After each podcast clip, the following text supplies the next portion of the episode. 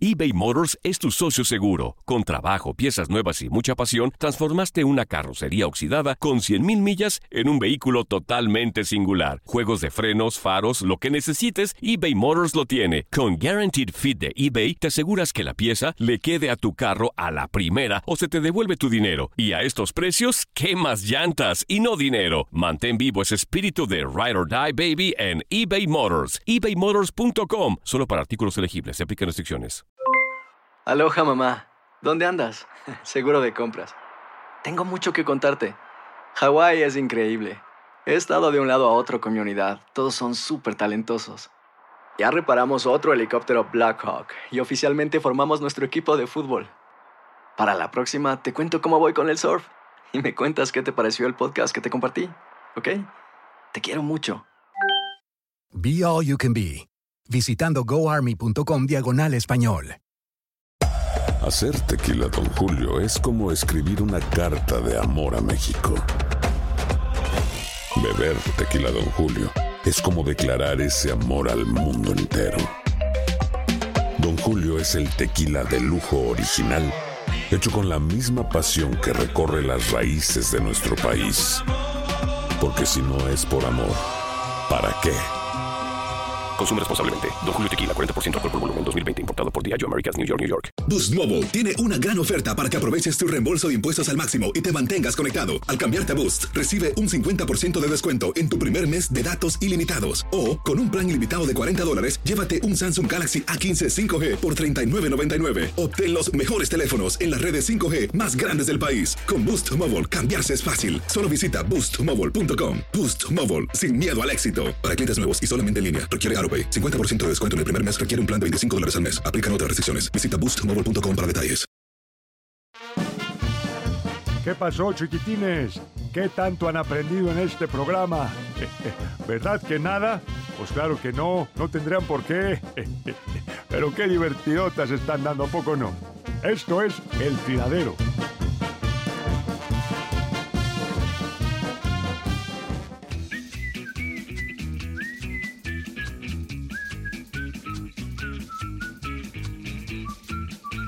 Estamos de vuelta, señoras y señores, en esto que es el tiradero. Seguimos en vivo y en directo a través de TUDN Radio. Ya tenemos en la línea a un doctor, amigo. Ah, muy bien.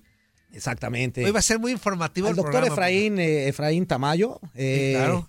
que nos va a platicar acerca precisamente de esto que es el coronavirus. A lo mejor hemos escuchado muchísima información en los medios de comunicación, pero nadie te, te- te ha explicado por qué es el virus, de dónde viene, qué se genera, dónde se generó, eh, todo este tipo de situaciones. Cómo hay que atacarlo, Exactamente. cómo hay que prevenirlo. ¿Cómo, cómo se contagia? ¿Qué es lo que tenemos que prevenir? ¿Qué es lo que tenemos que hacer para que esta pandemia pues ya nos, ya nos siga creciendo a nivel mundial como lo está haciendo hasta este momento? Mi queridísimo doctor, ¿cómo está? Qué gusto saludarlo. Bienvenido al tiradero. Buenos días.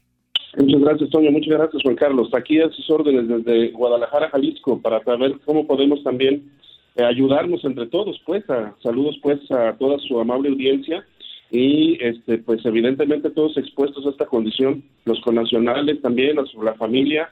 Pues, obviamente estamos eh, eh, deseando eh, hacer de mejor manera las cosas para poder ayudar, ¿no? Y contener esta enfermedad. Exactamente. De, verdad es que eh, se han manejado muchos, eh, muchos asuntos, doctor, eh, muchas maneras, a lo mejor eh, mucho susto, pero en realidad usted platíquenos eh, qué es el virus, cómo se genera, cómo se puede prevenir. Bueno, eh, cada una de esas preguntas necesita, este, pues, algo, una contestación puntual, ¿no? Eh, primero, eh, el virus, eh, para toda la, la- amable audiencia, debemos entender de que es una subespecie del virus del SARS. Este es el SARS-CoV-2, aunque obviamente fue descubierto en el 2009, es una subespecie, se puede decir, derivada de ya un de ya virus que se habían detectado previamente. Sí, eh, lo que es esta enfermedad ya eh, establecida ya se denomina COVID-19. Es decir, algo semejante a lo que sería tener el, el virus no necesariamente genera la enfermedad, como el obviamente tener el HIV no significa SIDA. Eh, y obviamente la sintomatología eh, es también eh, otra de las partes importantes por la expresión para poder diferenciar entre todas las familias de los coronavirus.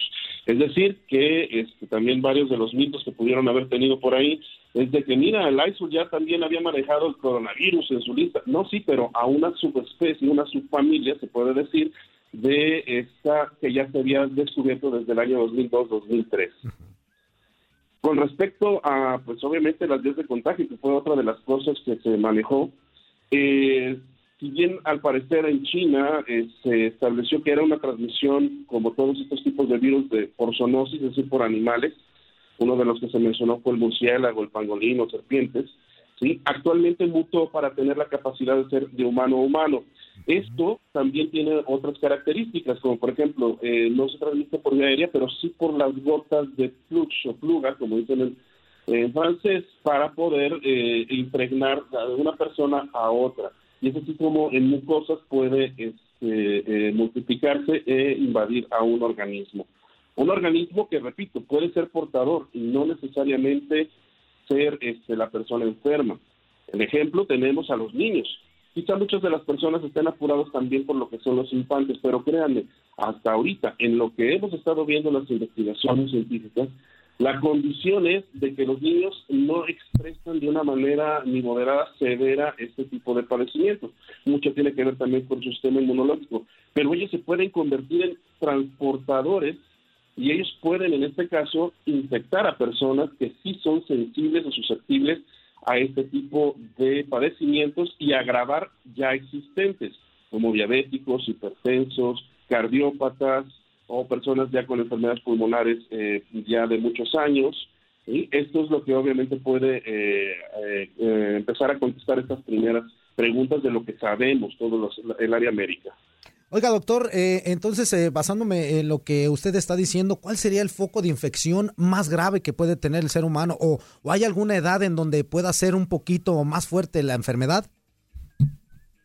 Es correcto. En sí, lo que son eh, los aspectos epidemiológicos de esta enfermedad nos ha mostrado de que la posibilidad de que una persona en promedio eh, mayor de 19 años ah, eh, pueda tener la enfermedad es del 3.4%. Sin embargo, esto se multiplica teniendo la posibilidad de que ese 3% se pueda eh, triplicar, es decir, al 9% a mayores de 70 años al 17% a mayores de 80 años, si, si, Dios dio la licencia para mayores de 90, imagínense. Entonces, el periodo de incubación, por ejemplo, es de 4 a 14 días, es decir, que podemos tener sintomatología este, hasta un quinto, sexto día, o pensar de que a lo mejor la persona ya va de salida del cuadro gripal, que así es como lo pueden considerar, y sin embargo los casos más graves pueden ser casi al final se pueden agravar casi al final del proceso de incubación, es decir, a lo que es en el, proceso de la de la de la de, la expresión en la persona del décimo décimo puede entonces empezar con sintomatología más grave. El promedio de, de este, diseminación viral es de 20 días aproximadamente y por eso estamos viendo también las medidas en distintas condiciones, en distintas este, eh, en distintos países de estos periodos considerados como literalmente, eh, estrictamente hablando, como una cuarentena eh, voluntaria, como lo que ustedes están viviendo ya en, Estados Unidos, en lo que es este New Jersey, por ejemplo, o pues también las actividades condicionadas en Chicago, Nueva York, Washington, D.C. O, o, en Los Ángeles, ¿no? Creo que ustedes también tienen esta, este tipo de respuesta en base a lo que son las características epidemiológicas de la enfermedad. Oiga, doctor, este, acerca de los síntomas, porque se ha manejado que diarrea, que no sé, que, cansancio muscular, se ha manejado de muchísimas maneras o muchísimos síntomas que a lo mejor no pueden ser reales a la hora de, tener este, este coronavirus. ¿Usted nos puede explicar cuáles serían los, eh, los síntomas reales de esta enfermedad y, y cuándo es cuando tenemos que tener un poquito más de alarma en esta situación? Bien, eh, con respecto a este punto, eh, eh, en sí hay una variedad de síntomas que lo diferencian de lo que es la, gripe ordinaria, como es la influenza, y el resfriado común. En el entendido estamos que por frecuencia la tos es de un 65 o un 80% de presentación en las personas, lo que es un cuadro febril también caracterizado por esto, y eh, lo que es la posibilidad de manejar eh, la dificultad para respirar y el cansancio de debilidad también ante los esfuerzos. Sí es posible y se han presentado características de lo que es la émesis, el vómito y la diarrea, pueda estar presente también en estos cuadros. Pero podríamos decir que lo que es el cuadro de vías respiratorias, que finalmente es lo más delicado, que pueda perder el control la persona de su aparato respiratorio, es lo que son los marcadores eh, de, eh, de aviso, los de riesgo de una persona. Y si lo cruzamos con los antecedentes epidemiológicos previamente descritos, de comorbilidades, es decir, enfermedades conjuntas, de antemano ya estar eh, eh, alterados en algún aparato sistema por una enfermedad crónica, una enfermedad anterior, puede evidentemente este, eh, condicionar a la persona a hacer una, una situación más, más grave. Actualmente, aún teniendo esta situación que puede ser alarma, pues obviamente se nos pide no generar tampoco pánico, no estamos tratando de eh, cometer las, los, este, los errores, obviamente las autoridades también intentan eh, anticiparse esta situación y evidentemente aquí entra la participación ciudadana. Eh, lo más importante aquí es, ah, teniendo sintomatología, eh, se considera eh, aquí algo que se ha mencionado eh, como aislamiento social, un aislamiento social responsable, como la medida más significativa que puede ayudar a hacer cambios, en este caso, por ejemplo, a, a modificar condiciones de la vida diaria y que puedan generar el beneficio. ¿Cuál es el beneficio de este aislamiento social responsable que estamos tratando de, promover? Y el de no salgan, el de quédense en sus casas, eh, pues es que primero, pues ayudar a disminuir la propagación del mismo virus, ¿no? Que también se disminuya, eh, obviamente, por, por ende, la presentación de los casos de enfermos.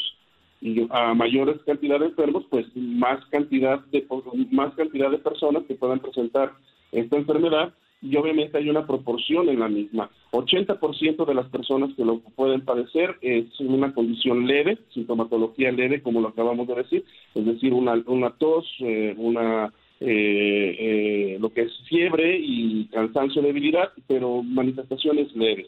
¿De acuerdo? El problema es ya cuando tenemos un 15% de personas que añaden lo que es dificultad para respirar, vómito, diarrea, en donde deben de mantener una observación. Y aquí es donde comienza también a colapsar, ah, puede empezar a colapsar este, el sistema de salud de cualquier país. De primer mundo, creo que ustedes en este caso, que representan también allá en Estados Unidos este, eh, esta, esta parte, pues obviamente se están viendo rebasados en algunos estados por lo que vemos. ¿sí? Eh, y que obviamente, además de lo anterior, ya lo mencioné, eh, que no colapse los servicios de salud. Entonces, esas son las características. ¿Cómo poder ayudar a la gente sin obviamente tener que colapsar los servicios de salud?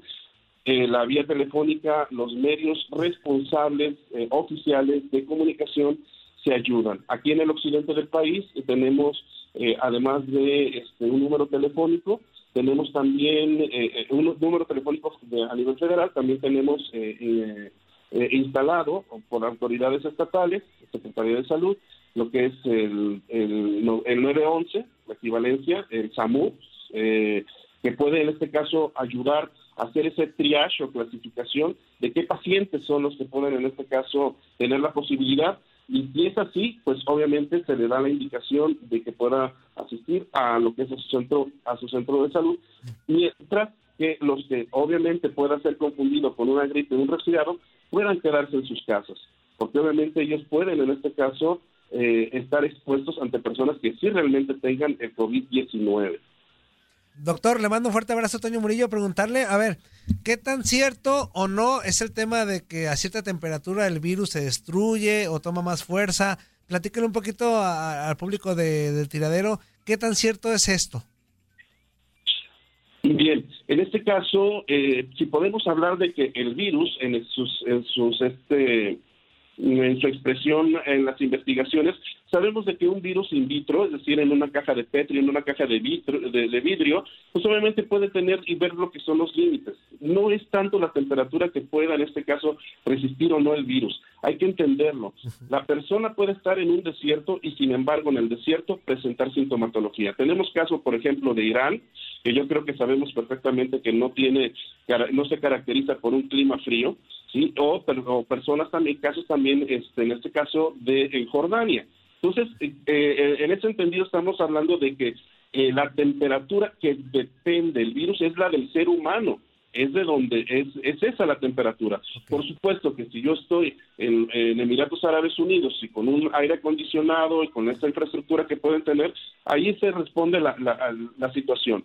¿Sí? Yo puedo viajar en un avión, llegar a un medio controlado y el virus en este caso puede llegar a un país desértico y sin embargo infectar hoteles, infectar eh, eh, estadios, infectar eh, todo lo que en este caso pueda ah, ser multitudinario. Perfecto. Eh, otra situación, doctor, eh, en dado caso de ya presentar eh, algunos síntomas o todo esto, ¿cómo se puede medicar la gente? Porque también se, se, ha manejado el asunto de que no hay un medicamento que pueda quitar al 100% el coronavirus. ¿Existe medicamento o solamente se ataca la sintomatología que se pueda sentir? Bien, tenemos que establecer lo siguiente. Primero, nosotros no propiciamos y debemos de ser responsables en esto, Toño en que no exista la automedicación. Evidentemente, eh, este, lo que es la medicación, la automedicación es un mal que existe en muchos, eh, eh, en, muchos lugares. Y creo que en los países de donde estamos no somos no somos la excepción. El tratamiento, evidentemente, una vez establecido la posibilidad o la sospecha de que exista esto y en base a la observación, tiene que ser un tratamiento este, eh, de tipo hospitalario. Repito, lo que son las personas que puedan estar en casa, al estar hablando los números telefónicos o por las líneas eh, oficiales, van a recibir asesoría, tanto de, intervenciones farmacológicas, que puede incluir medicación, como intervenciones no farmacológicas, como es la condición del aislamiento este, responsable, que ya habíamos mencionado, como es la hidratación de la persona, si hay sintomatología, evidentemente puede ser manejado, por ejemplo, como este acetaminofén, eh, el paracetamol eh, o el diclofenaco, pero repito, tiene que ser bajo una indicación y porque esta información va cambiando. Como por ejemplo, uno de los eh, medicamentos que no debe de ser este administrado para lo que son las personas, ya este, establecido en lo que son protocolos de investigación, es que las personas que toman, eh, por ejemplo, ibuprofeno, otro de los medicamentos hermanos de lo que es el para manejar este tipo de, de, padecimientos, eh, ha demostrado que al contrario sensibiliza más a la persona y puede dar más fuerte la enfermedad aún con la medicación. Por eso es importante que esté bajo asesoría médica profesional. ¿Estamos en el entendido? El aislamiento entonces y lo que es el manejo con líquidos y lo que sería el que una persona sea eh, eh, el que esté en contacto con la persona, el que para que no esté en contacto tampoco con personas que sí pueden tener un, mayor riesgo. Yo creo que este, podemos evitar la idea de que un nieto vaya sin quererlo a él como portador sano pueda afectar a su abuelito o a su abuelita, ¿no? Entonces eh, también evitamos lo que es la idea de de, tener que ver esa, ese tipo de, triste de, condiciones, ¿no? Entonces, repito, ibuprofeno no puede ser administrado. Al momento los, los, los medicamentos también con derivados opiáceos como el tramadol no puede ser administrado, no ser administrado este, eh, para lo que es manejar la sintomatología leve o en personas que no tienen condiciones de riesgo. ¿Estamos? No pueden manejarse tampoco los antibióticos. Además, aquí en México, por ejemplo, es bajo receta médica. Creo que también, evidentemente, el, esquema que ustedes tienen en Estados Unidos es específicamente el mismo, es bajo receta, ¿de acuerdo?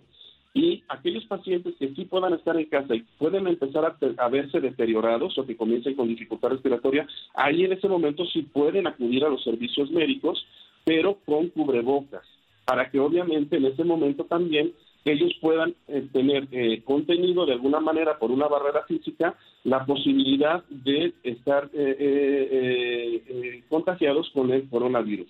Repito, aquí esas condiciones de pánico obviamente no son nada convenientes.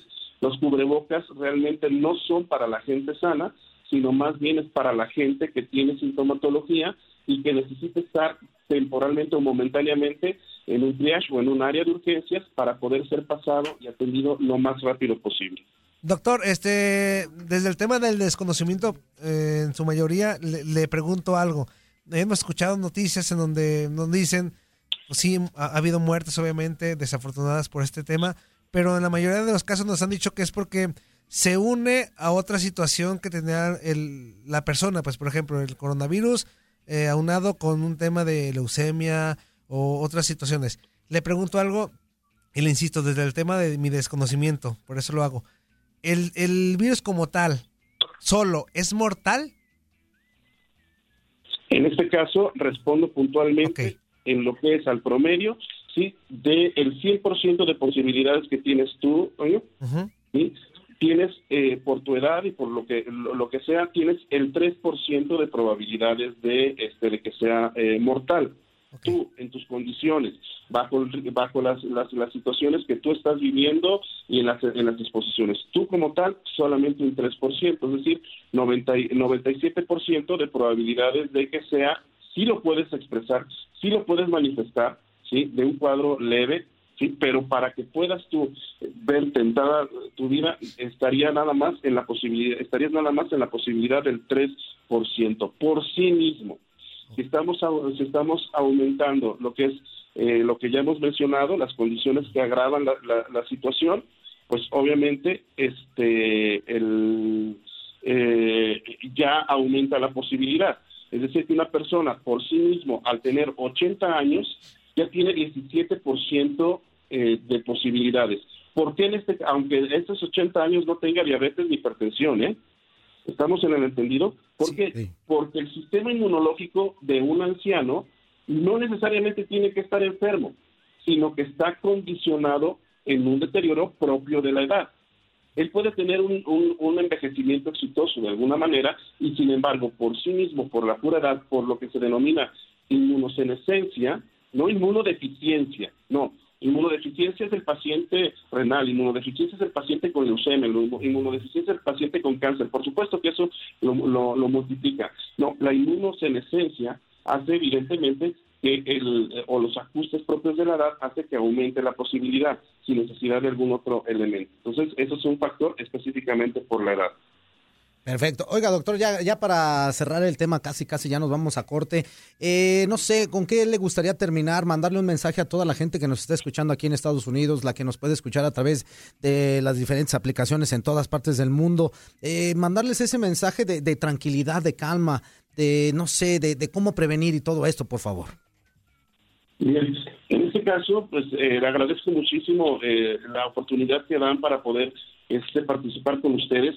Sí, eh, creo que nos queda claro aquí en México eh, que estamos haciendo eh, el intento de hacer, de, dejar las diferencias políticas, partidistas, etcétera, etcétera, a un lado, ¿no? No solo tiene que temblar, no solamente tiene que haber un terremoto como para podernos unir, ¿no? Y yo creo que no es limitativo para lo que es este, nuestro país. También este, los hermanos nacionales que nos están escuchando podrán saber de ese aspecto de lo que es la solidaridad. Creo que también esto es importante porque pues al haber información y transparencia, pues obviamente podemos darle certidumbre eh, y, a, tanto a lo que es a la población como al personal voluntario, porque eh, eh, obviamente nosotros también estamos expuestos a esa condición. Por favor, en este caso, hagan caso a lo que son a las autoridades. No intentemos tratar de retar a las autoridades sobre todo en este caso, apoyarnos entre nosotros, porque también hay aspectos que a lo mejor no estamos considerando. Finalizo con el aspecto de, por ejemplo, el aislamiento para cualquier ser humano puede generar, este, obviamente, aspectos de ansiedad, eh, eh, o, las cuarentenas pueden generar depresión y obviamente también eh, tomar tomar decisiones que obviamente no son nada convenientes, ¿no? Además de otro aspecto, evitar también lo que sería la xenofobia, eh, en este caso, el poder identificar que una persona pueda estar enferma e inmediatamente tipificarlo, discriminarlo. Es importante entonces en estos momentos este, que estemos eh, en la mejor disposición, prepararnos, ¿sí? este, podamos detectar los casos de la mejor manera para que sí podamos reducir la transmisión. Y eso no se va a lograr si no es con algo que se llama la buena voluntad, el amor que tenemos también para nosotros, este, para los nuestros, y que obviamente estén con lo que es eh, comunicación en líneas de las atenciones directas y con asesores informados para cualquier eh, situación o duda que tengan. Muchísimas gracias. Muchísimas gracias. No, pues al contrario, doctor Efraín Tamayo Gutiérrez, muchísimas gracias por haber tomado la llamada y por eh, esclarecernos un poquito más de, las dudas que muchísima gente tenemos o que tiene todavía la gente acerca de, lo que es el coronavirus. Y ya con lo que usted nos explicó, pues ya nos da un poquito de calma. Hay que tener más tranquilidad, hay que eh, tomar muy seriamente la situación y pues lógicamente seguir las indicaciones que se, nos, que se nos están dando para que esto se calme como deba de ser. Muchísimas gracias, doctor. Gracias a ustedes, Toño. Gracias a ustedes, Carlos. Hasta luego, que esté muy bien. Igualmente. Bueno, pues ahí tuvimos ya la participación del doctor Efraín Tamayo Gutiérrez. Es importante. Muchas dudas de las que a lo mejor mucha gente tenía. Eh, esperamos que el día de hoy, con, con, uh, con, la participación del doctor, poquito a poquito se nos vayan quitando las dudas y ir conociendo un poquito más acerca del virus porque mucha gente, muchas de las situaciones que pasan, amigo, es por, por eh, desconocimiento de la situación. Caos, ¿no? Exacto. Entonces ya vieron, sí hay... Así como hay medios que informan, hay otros que, que No tanto, que no tanto. Y nosotros lo que queremos es que tú, amigo, amiga, que nos estás escuchando, estés bien informado y sobre todo que tengas la manera y la tranquilidad de lo que está pasando se puede controlar siempre y cuando sigamos pues eh, las indicaciones que se nos da eh, por las autoridades. Vámonos a corte, ¿no, amigo? Vamos a corte y vamos a regresar con más. No le cambies, esto es el tiradero en vivo a través de TUDN Radio.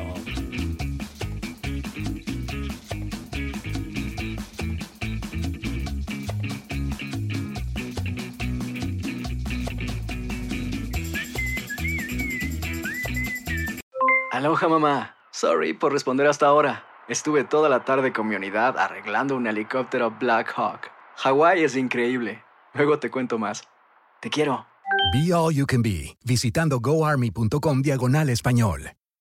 Boost Mobile tiene una gran oferta para que aproveches tu reembolso de impuestos al máximo y te mantengas conectado. Al cambiarte a Boost, recibe un 50% de descuento en tu primer mes de datos ilimitados. O, con un plan ilimitado de 40 dólares, llévate un Samsung Galaxy A15 5G por $39.99. Obtén los mejores teléfonos en las redes 5G más grandes del país. Con Boost Mobile, cambiarse es fácil. Solo visita boostmobile.com. Boost Mobile, sin miedo al éxito. Para clientes nuevos y solamente en línea, requiere AroPay. 50% de descuento en el primer mes requiere un plan de 25 dólares al mes. Aplican otras restricciones. Visita Boost Si no sabes que el Spicy McCrispy tiene Spicy Pepper Sauce en el pan de arriba y en el pan de abajo, ¿qué sabes tú de la vida? Para, pa, pa, pa